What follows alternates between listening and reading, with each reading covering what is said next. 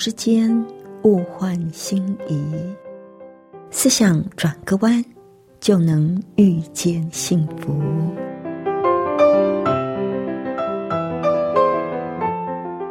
这里是希望之声，我是唐瑶，邀请您和我一起在今天遇见幸福。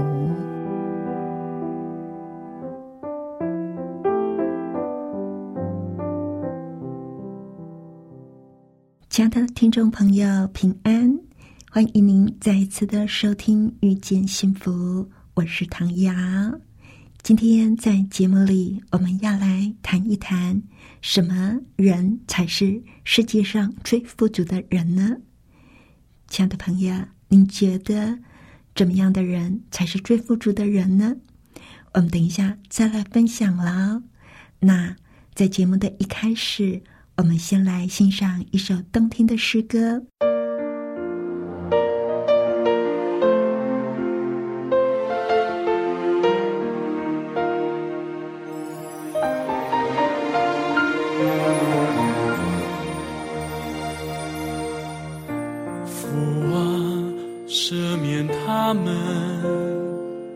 因为他们所做的，他们不知道。赦免他们，因为他们所做的，他们不知道。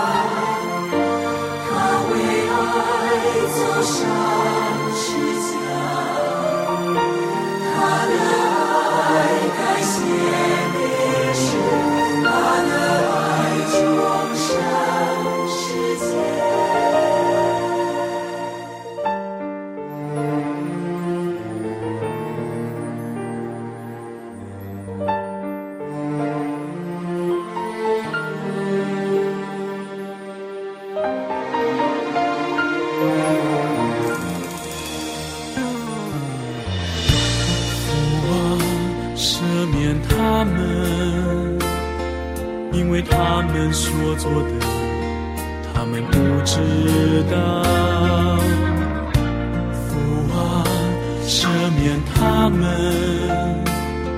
因为他们所做的，他们不知道。你在最痛的时候，说出了这一句话，没有孤独的眼神，没有驻足的怨恨。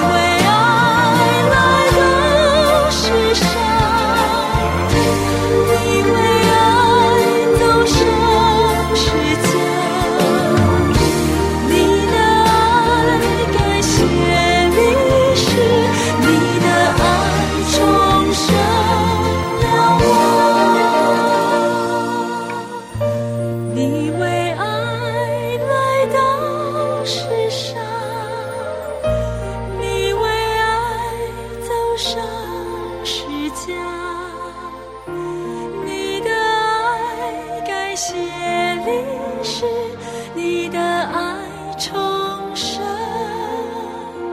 了我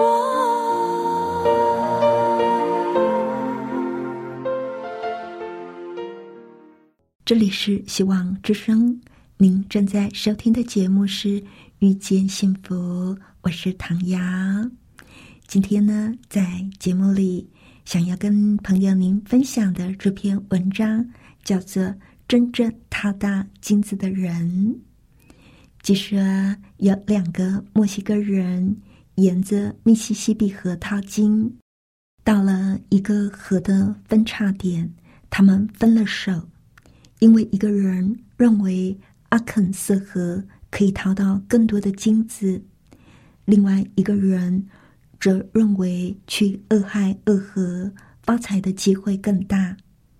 过了十年，到厄亥厄河的那个人果然发了财，在那里他不仅找到了大量的金沙，而且还建了码头，修了公路。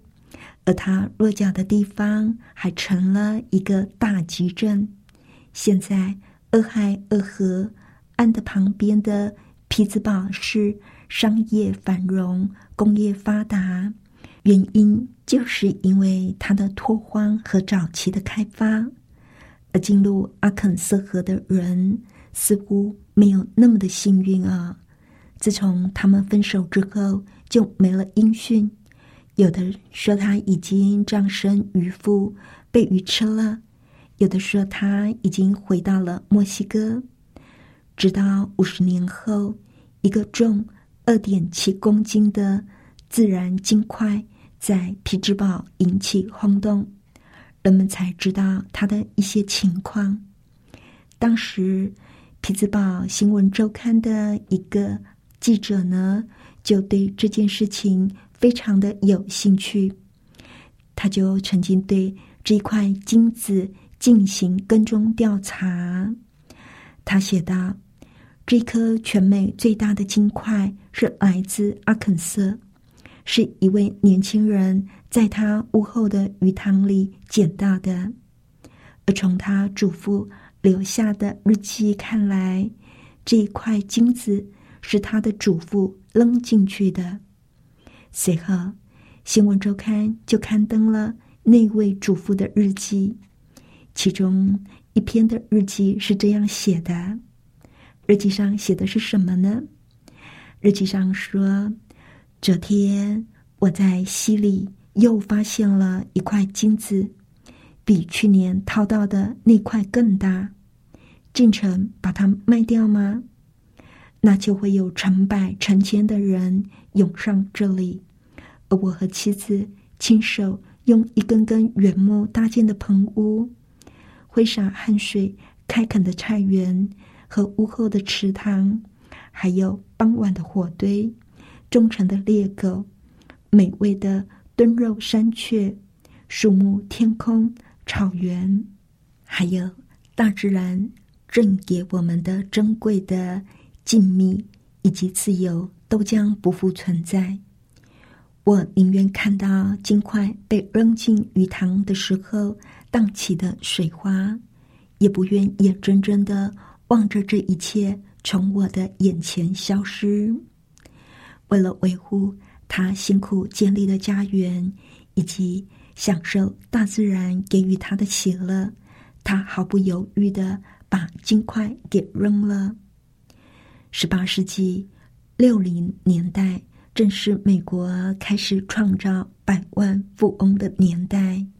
每个人都是疯狂的追求金钱，可是这位淘金者却把淘到的金子扔掉了。有很多的人认为这是天方夜谭，一直到现在都还有人怀疑它的真实性。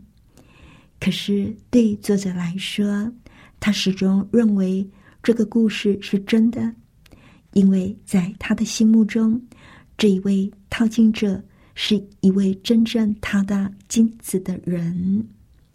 那，亲爱的朋友，您觉得呢？谁才是真正淘到金子的人呢？我们真的很难想象，有人会把那么一大块的金块。就扔进屋后的鱼塘里，就只是为了保有一个平静的生活。您觉得他是一个傻子，还是一个真正有智慧的人呢？我想起了圣经上的一段话，这段话呢是记载在提摩太前书六章八到十节。圣经上说：“只要有衣有食，就当知足。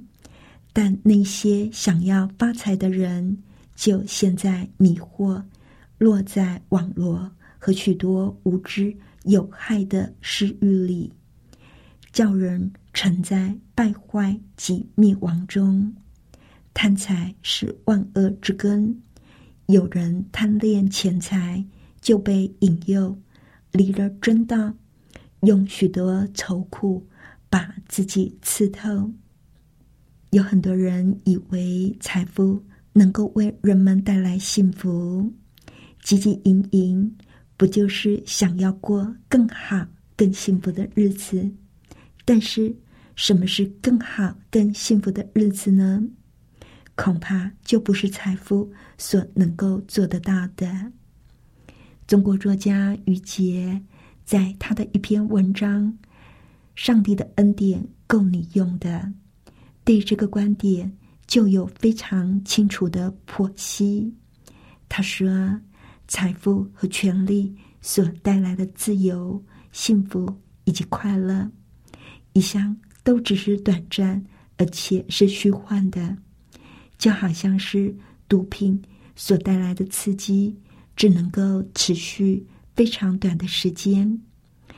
但是可悲的是，却有非常多的人执着在追求财富，他们看不见那明显的前车之鉴，也不相信上帝的恩典已经足够，而争先恐后的。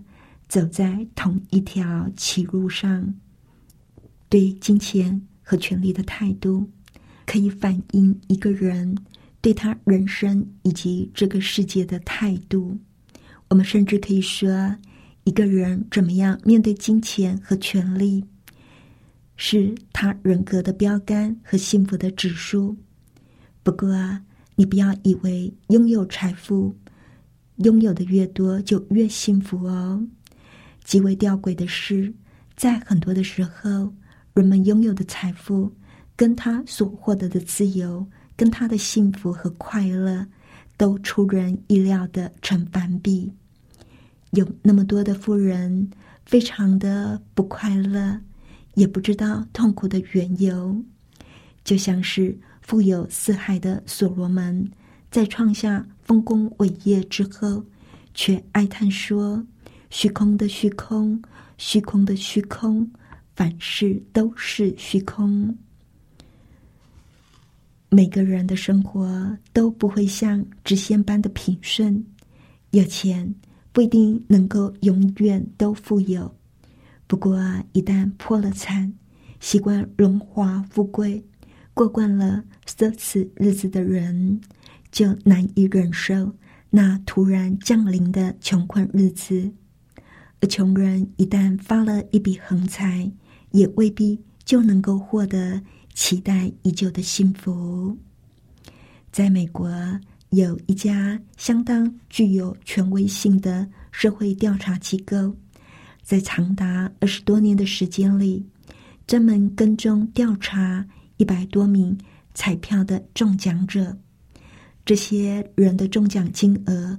都是一千万美元以上的人，其中还不少是中了数亿美元的天文数字般的人。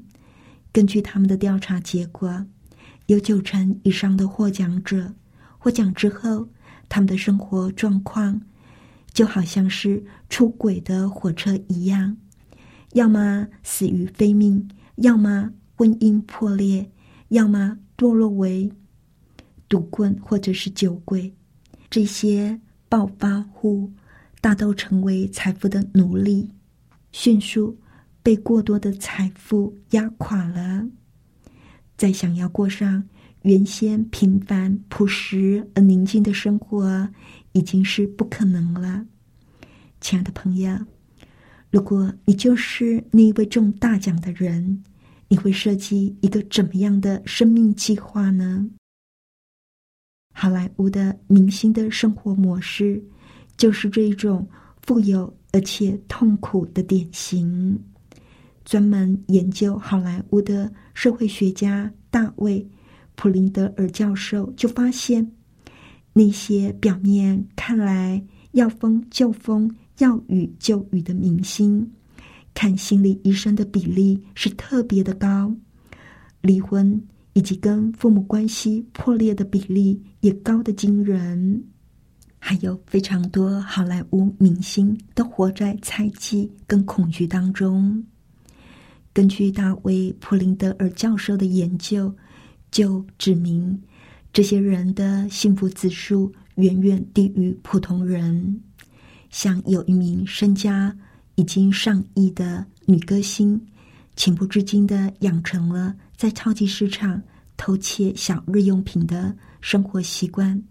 当他被捕的时候，舆论哗然，人们没有办法理解他的动机。他并不贫穷啊，为什么要偷窃呢？他个人的财富足以把整个超级市场都买下来的，他为什么要这样做呢？原来他已经被财富异化了。中国也有类似的例子。近年来，已经有很多显赫的富豪以及名人自杀身亡。北京大学临床心理中心是一家专门为富豪服务的心理咨询机构，在这里工作的一位博士就指出。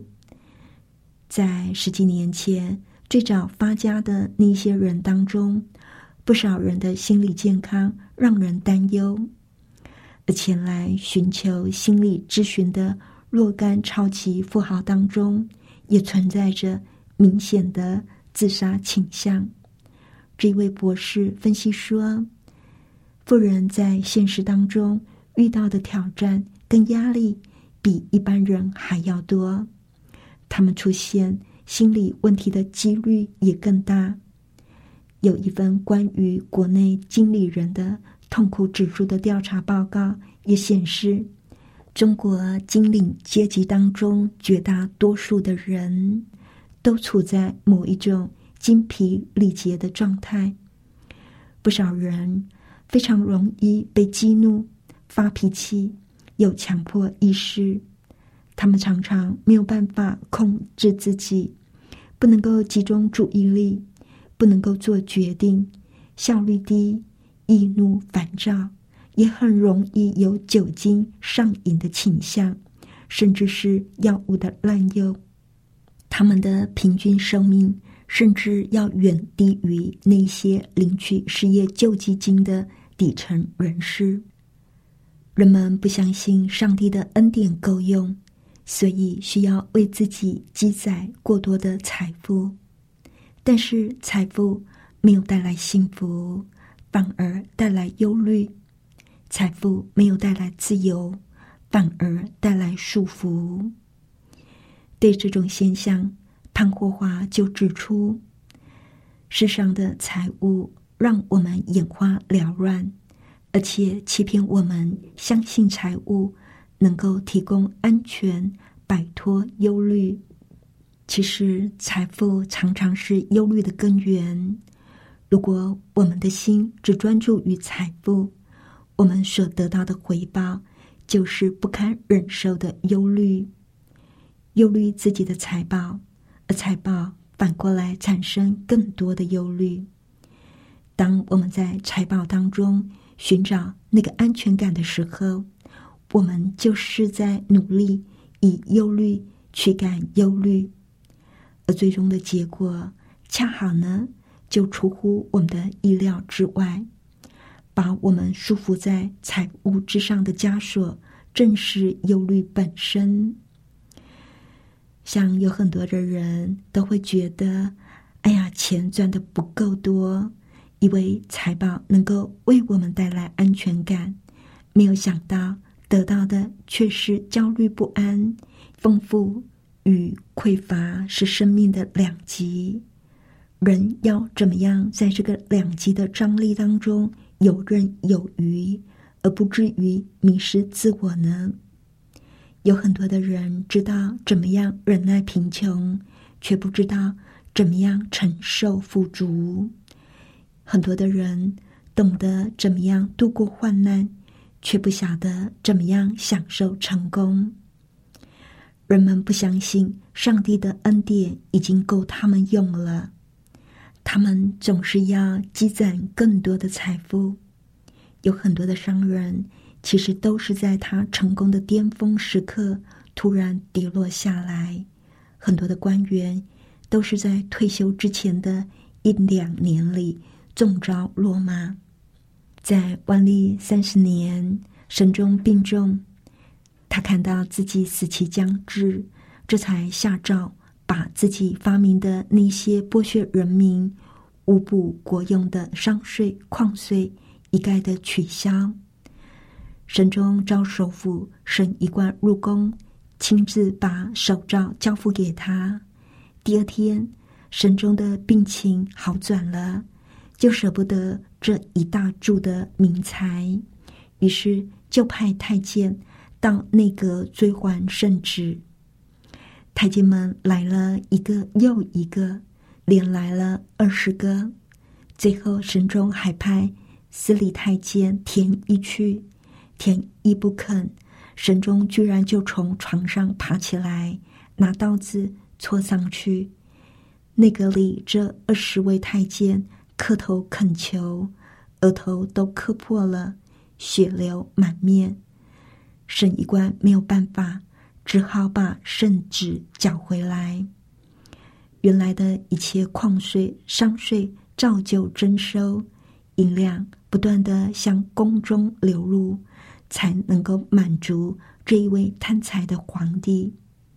神中对未来没有盼望，只有握在手里的财富，才能够让他得到安慰。这就是明朝灭亡的根本原因。神宗为自己和子孙积攒了那么多的财富，却大大加速了帝国的灭亡。到头来，还不是竹篮打水一场空。亲爱的朋友，听到这里，您觉得那个把金块丢到屋后鱼塘的淘金人是一个？愚人还是一个智慧的人呢？相信你的心里已经有了答案。贪婪的心是无限的，我们要学会知足常乐，抗拒钱财的诱惑。我们只有仰望天空，寻求天上的智慧。圣经上说：“我靠着那加给我力量的，凡事都能做。”我们必须要认识到，上帝的恩典已经够我们用的了。财富不能够让人得到自由，唯有爱能够让人得自由。财富不能够让人得到幸福，只有爱才能够让人得到幸福。金钱不是万能，我们就来欣赏这首诗歌。金钱不是万能。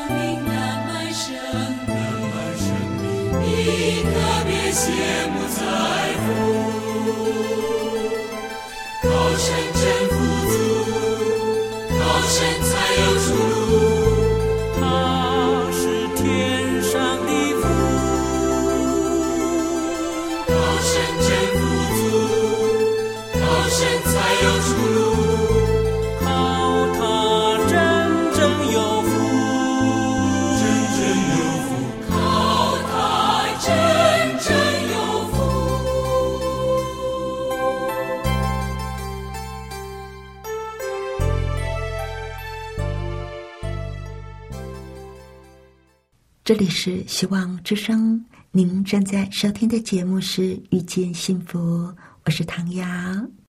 谢谢您收听我们今天的节目，愿上帝赐福您以及您的家人。我们下一次同一时间再会喽，拜拜。喜欢今天的节目吗？或是您错过了精彩的部分，想再听一次，可以在网上重温。